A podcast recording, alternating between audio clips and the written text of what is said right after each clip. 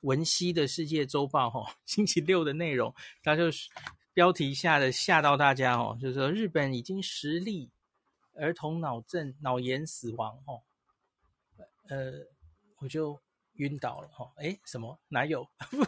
然后我就赶快回头看它它的内容哦，因为它它应该是里面有 NHK 的报道嘛哦，我想应该是 NHK 了哦，然后就有日本人的旁白嘛。我就仔细听，然后我也请赖的朋友听哈，人家没有讲实例死亡啊，他就是讲这样子的脑症的案例呀、啊，大概有十例，他没有说实例已经死亡了。我就想，嗯嗯，好，就是文熙的异想世界总是可以看到比较多内容哦，怎怎么会这样子？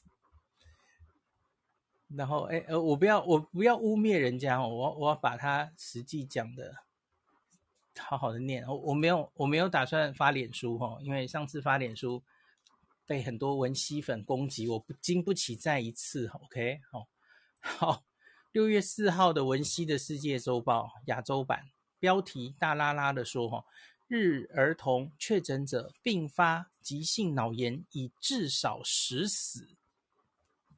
然后你点进去之后，就是我前几天已经跟大家念的一集嘛。哦，NHK 报道日本也有这样的脑炎、脑炎、脑病重症那一集其实很长，我讲了很多，大家可以自己去听哦。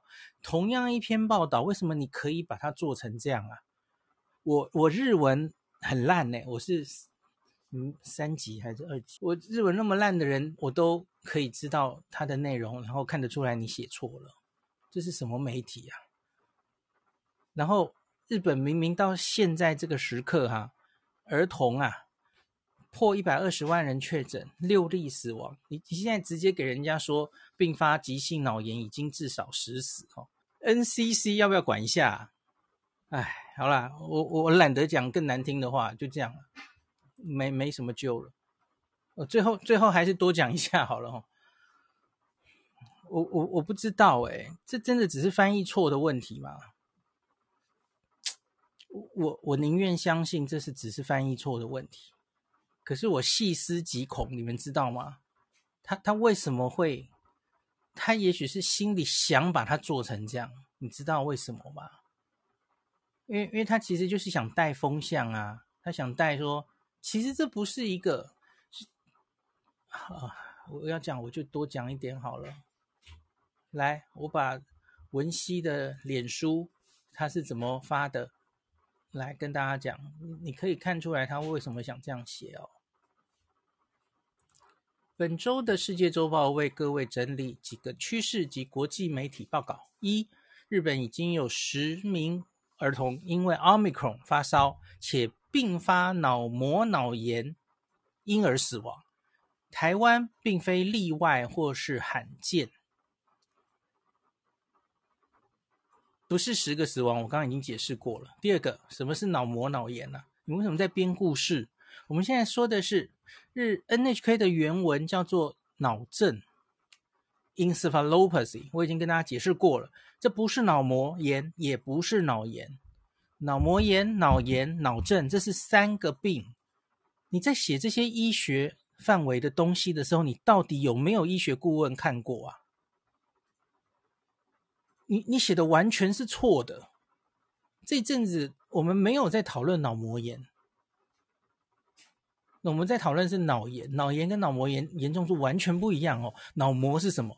脑子包住保护脑子的那一个 meninges，那个脑膜哈、哦，那个脑膜发炎，通常它就只是头痛哦，呃，然后脑压高一点哦。可是因为它没有侵犯到脑子本身，所以脑膜炎通常没有脑炎严重哦。这两个是严重度完全不一样的病。脑炎就是顾名思义是脑子本身发炎嘛，我就看你发炎是发炎在哪里哦。好，脑症就不一样哦，脑症是它不是病毒直接侵入的，这个我已经跟大家解释过了哦。好，你们知道为什么他想要写台湾并非例外或是罕见吗？因为大家假如点进去那一篇的。影片，你可以听得出来，他想要带一个风向。他想要带日本本来就有新冠儿童脑症这个病，哦，然后日本人是很重视这个病的，哦，然后说他访问的那个日儿童的专家都说，哦，所以日本这个打疫苗很重要，哦，打儿童的疫苗很重要。他想要带日本，这个不是新闻，日本早就注意到新冠有儿童的脑症，然后哦死了十个人，所以日本人都很重视。他想要带台湾。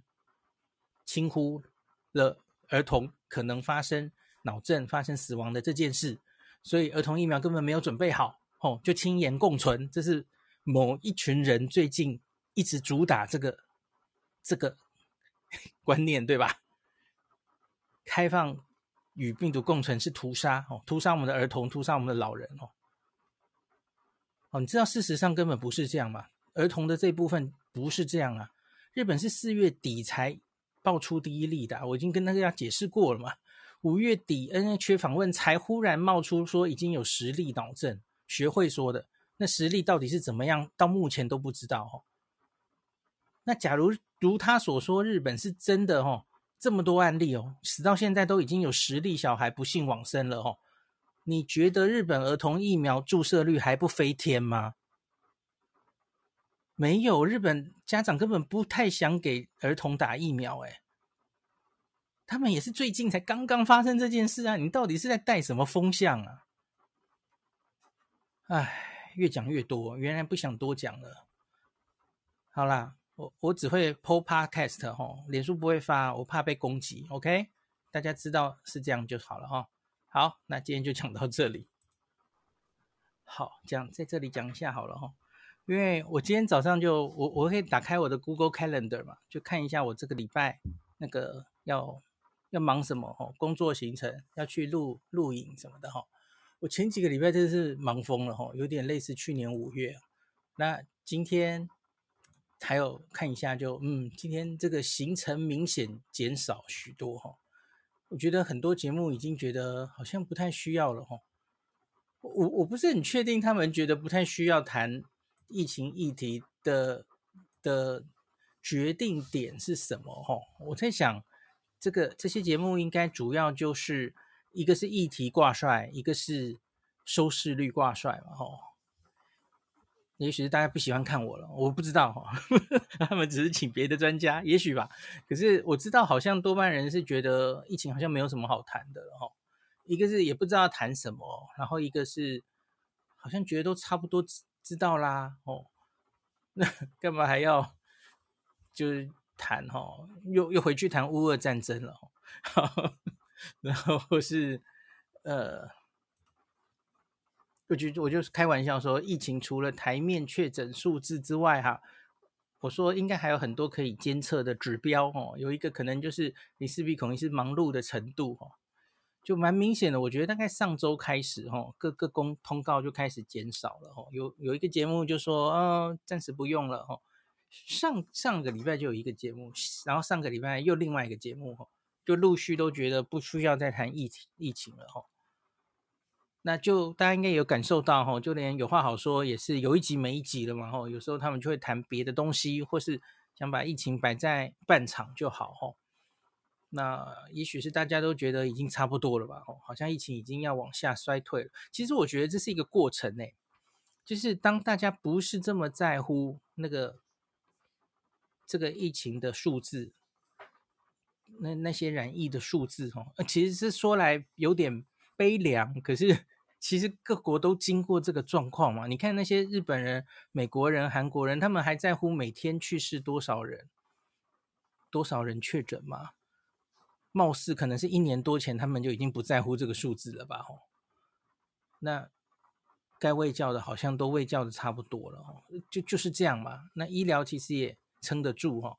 那不打疫苗的可能反正也是不会打了，哈。